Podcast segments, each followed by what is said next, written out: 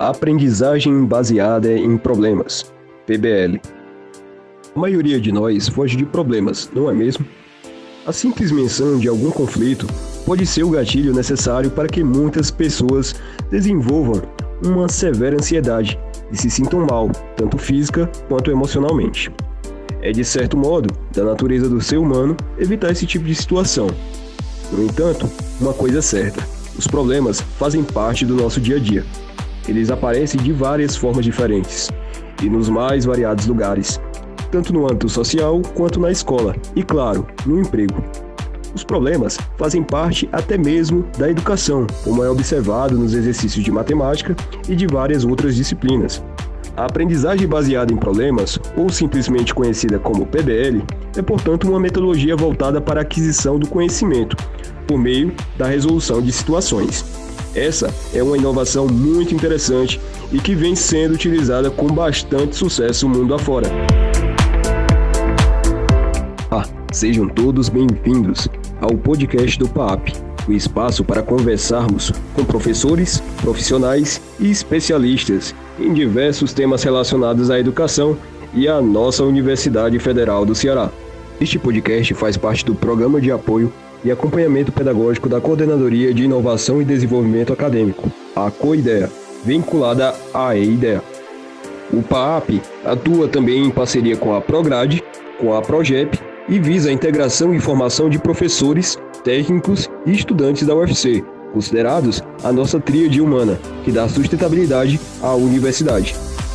Muito prazer, eu sou Roberto Rocha e para falar desse assunto hoje converso com a professora Lília Câmara, que é médica pela UFC, doutora em imunologia pela USP e professora do curso de medicina da UFC.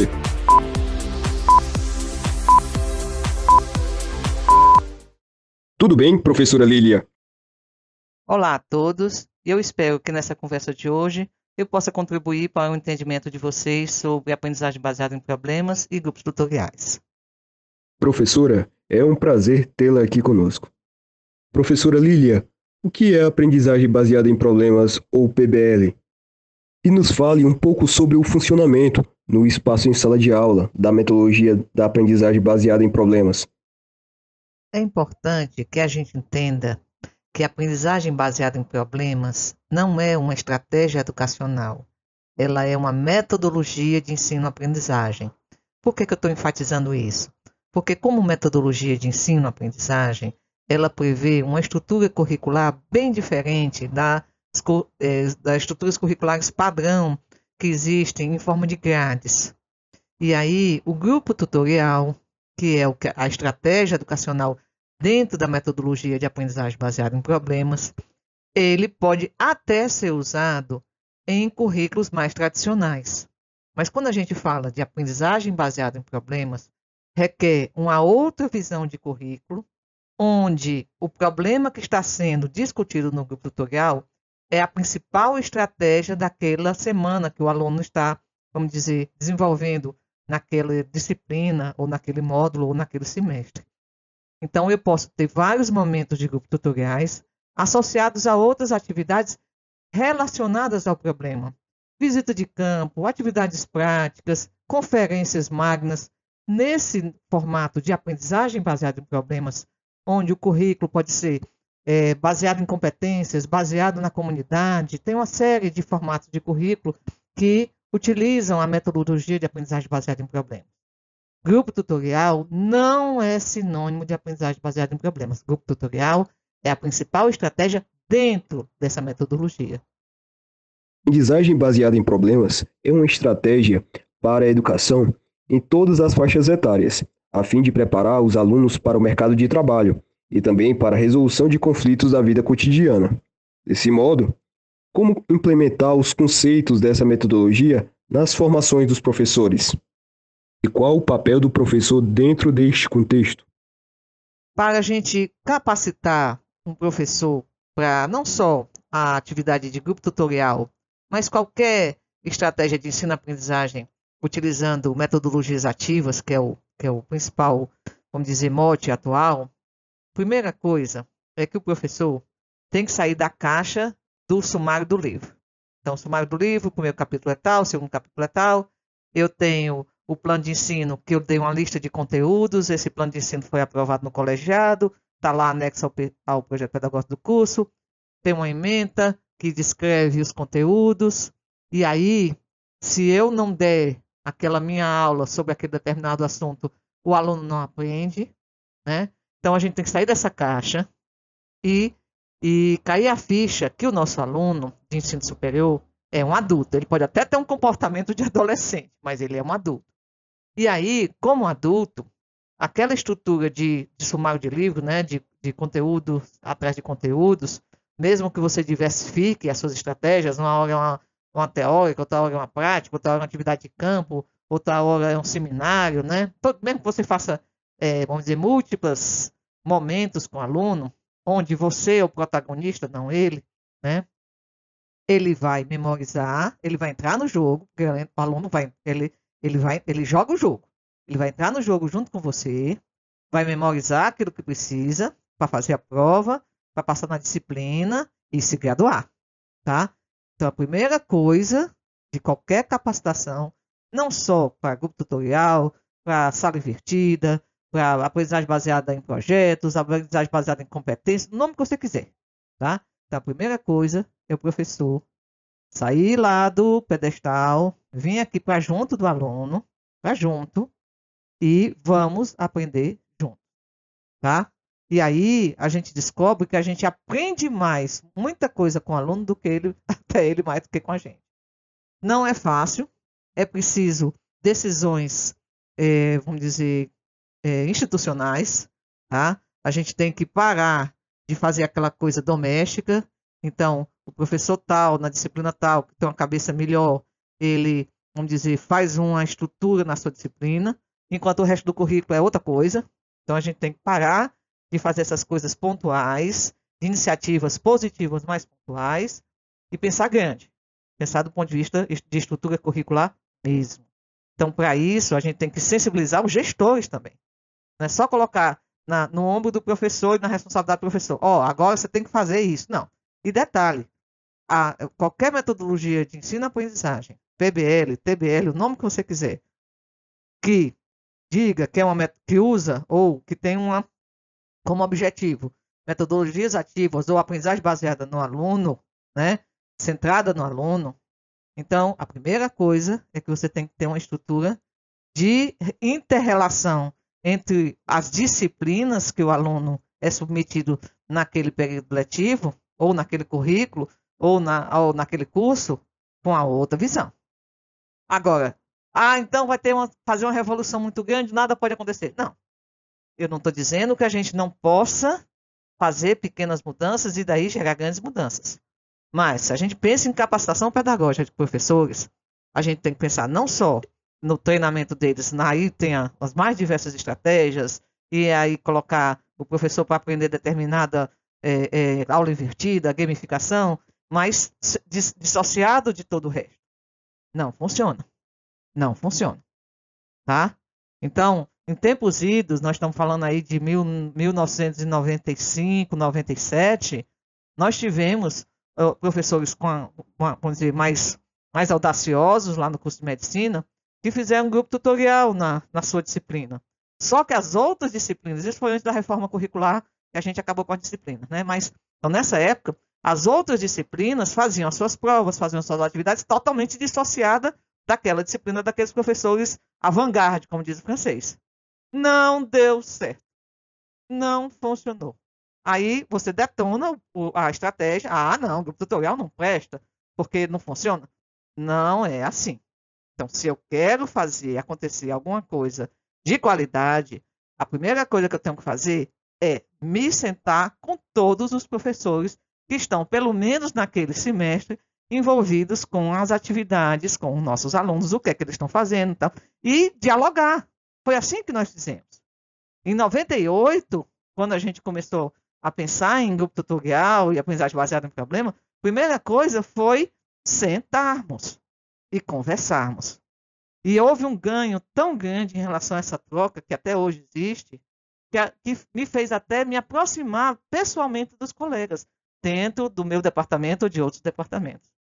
Então, primeira coisa, professor é sensibilizado? É. que o professor, em essência, sempre quer o melhor para o seu aluno, mas ele tem que ter um suporte de gestão para fazer as coisas acontecerem. Relate uma experiência de sucesso na sua sala de aula, em que utilizou a metodologia PBL e cite algumas contribuições dessa estratégia para o aprendizado dos alunos.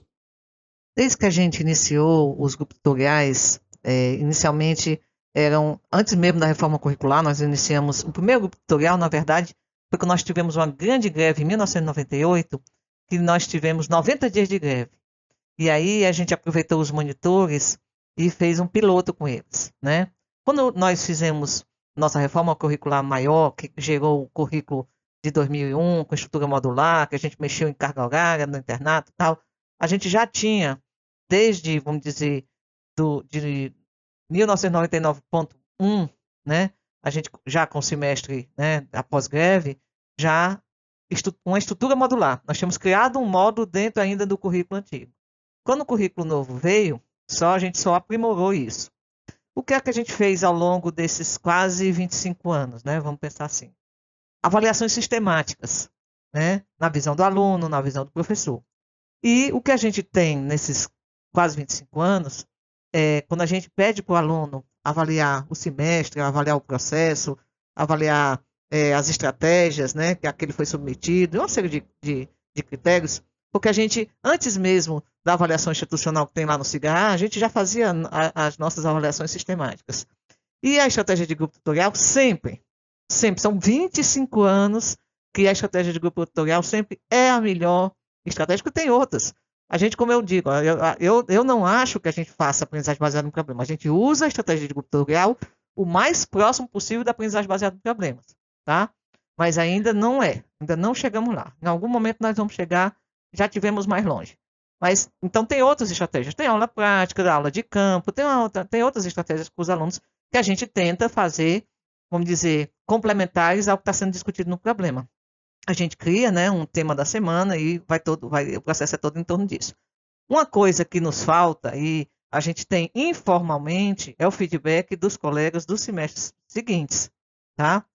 Mas eu acho que aí é, um, é uma, é uma deficiência, eu faço meia culpa, eu não fiz, né, ao longo desse tempo, uma, um, uma análise formal do processo.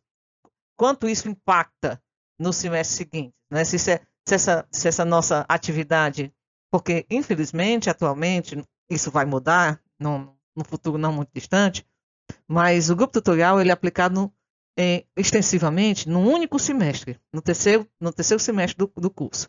Né? E a gente está em processo de ampliar isso para os, os, primeiros dois anos do curso. E a partir do, do segundo do terceiro ano em diante, existem outras estratégias de ensino-aprendizagem que já são utilizadas, que, que estão sedimentadas. É, é, o, é uma que também funcionam muito bem, centradas no aluno. Mas os grupos tutoriais é a nossa nosso objetivo é que eles sejam a principal estratégia de ensino-aprendizagem nos dois primeiros anos do curso de medicina, mas ainda não é por conta de sermos uma ilha dentro da estrutura curricular do curso de medicina hoje, é que eu não fiz ou não me preocupei muito em fazer uma avaliação do egresso, por exemplo, o egresso do S3, não no egresso do curso, né? O impacto da, dessa, desse momento no S3 na, na formação deles. O que nós temos, aí nós temos é, sistematicamente, é a devolutiva dos alunos a cada semestre e sempre positiva, mesmo no remoto. Na verdade, no remoto foi a melhor estratégia, a melhor experiência que eles tiveram. Foi é, quando eles sentiram que estavam aprendendo alguma coisa. Né? Então, isso foi fundamental para a gente confirmar que nós estávamos certos em 1998 e continuamos certos em 2022. Como se dá a avaliação dos alunos e do processo com o trabalho com a metodologia baseada em problemas. Antes de falar de avaliação da aprendizagem do aluno, a gente tem que falar de competência e objetivo de aprendizagem. Então, com, é, considerando que eu, eu tenho, vamos dizer, três grandes domínios que eu quero que meu aluno chegue lá, seja em conhecimento, em habilidades, em atitudes, ou cognitivo, psicomotor e afetivo.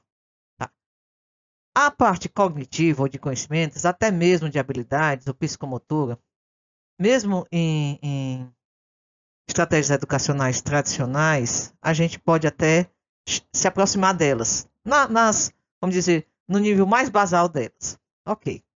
O que é que o grupo tutorial nos oferece?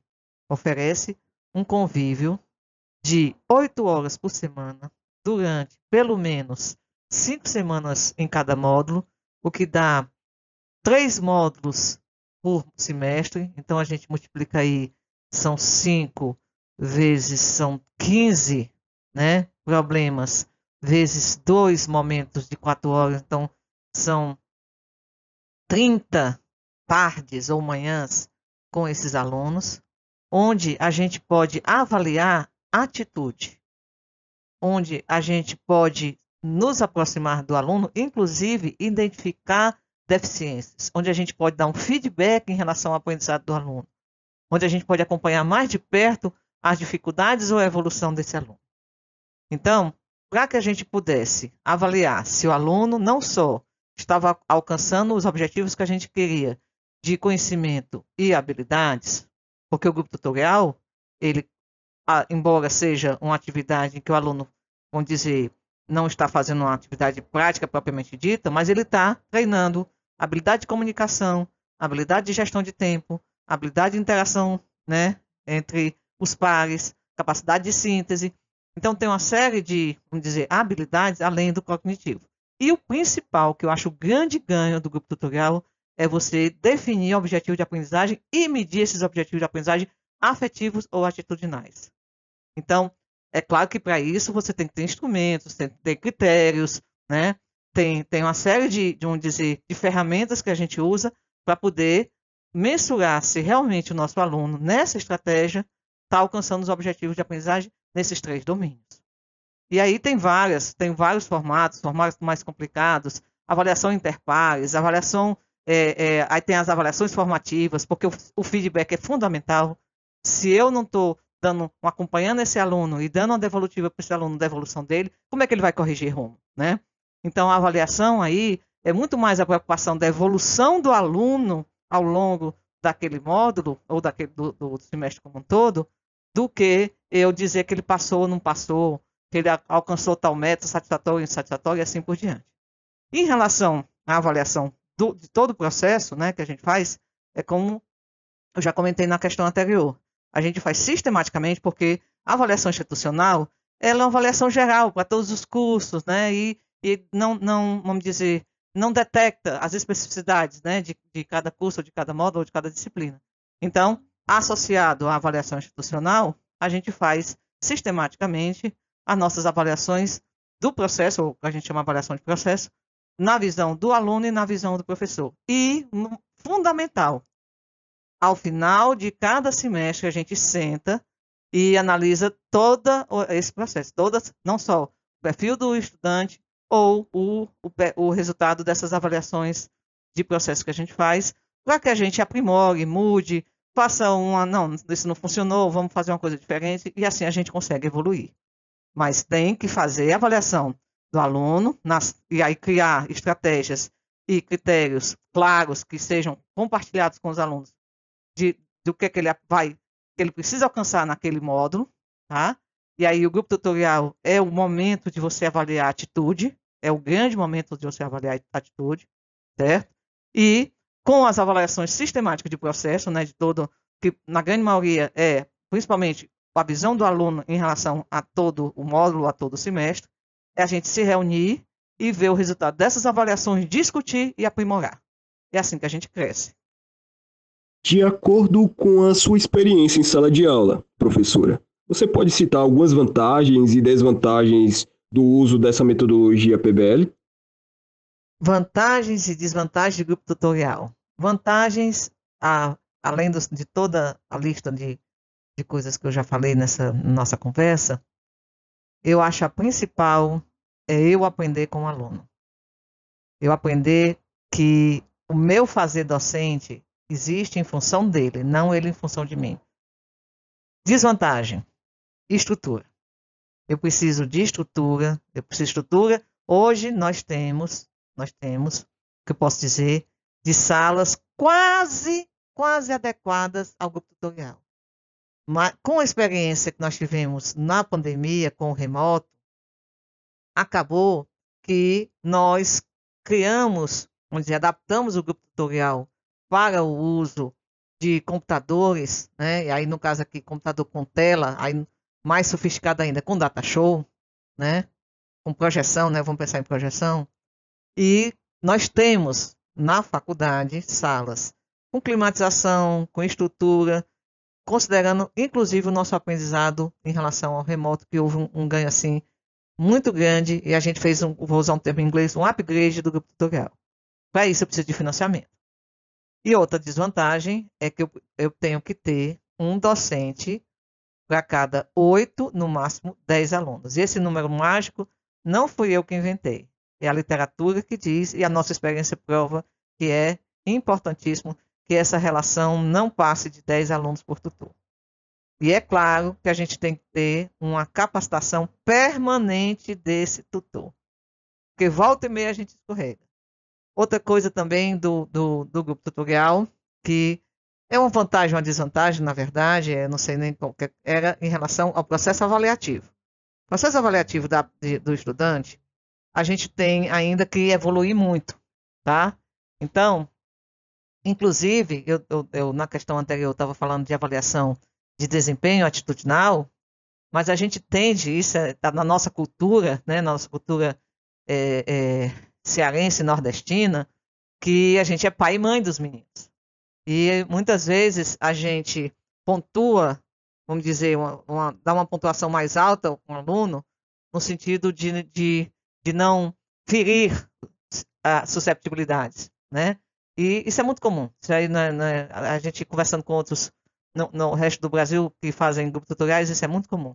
O que a gente precisa, que né, na verdade, como o grupo tutorial foi criado, né, a, estratégia grupo tutorial no Canadá, então você tem uma cultura, a cultura francesa, anglo-saxônica do Canadá, o pessoal não tem essa, essa questão muito patriarcal ou matriarcal nossa, então a gente precisa evoluir e ver que quando você pontua negativamente ou positivamente, ou para mais ou para menos, é no sentido do crescimento do aluno né?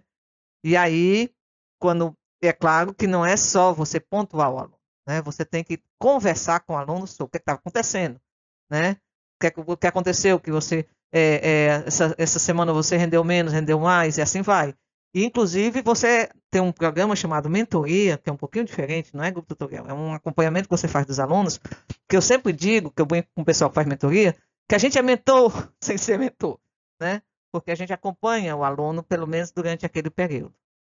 E eu é, é, não quer dizer que o fato de eu não ter as condições ideais, lindas, maravilhosas, que eu não faça, porque nós, a gente não evoluiu ao longo do tempo, tá? Eu já fiz grupo, grupo tutorial nas mangueiras, que é um espaço aberto, com uma lousa branca, né? Então, é evidente, é uma coisa quase, quase, quase aristotélica, né? quase socrática, né? no meio da vegetação. Mas o que eu quero dizer é que, independente da, de infraestrutura, o principal é você ser, querer ser parceiro do seu aluno. Tá? É sentar junto, é sentar junto mesmo.